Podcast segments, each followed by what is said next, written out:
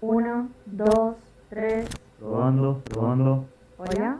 Todo listo. Arrancamos. Un podcast de Pinchando el Globo.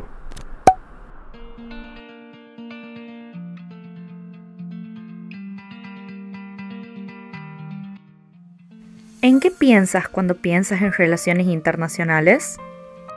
Creo que trabajan para el gobierno, ¿no? Mm, ¿Embajadores? Eh, me imagino que son como mediadores entre países. que trabajan en empresas multinacionales. diplomacia o cancillería. Alguien que habla varios idiomas. y el manejo de la política exterior de los estados. y algo que ver con las organizaciones internacionales. Y no sé, relacionarte con personas de otros países. que ayuda a tomar decisiones. que sabe todos los países y sus respectivas capitales. Mm, los que andan todo el día de traje. Pero entonces, ¿qué son las relaciones internacionales?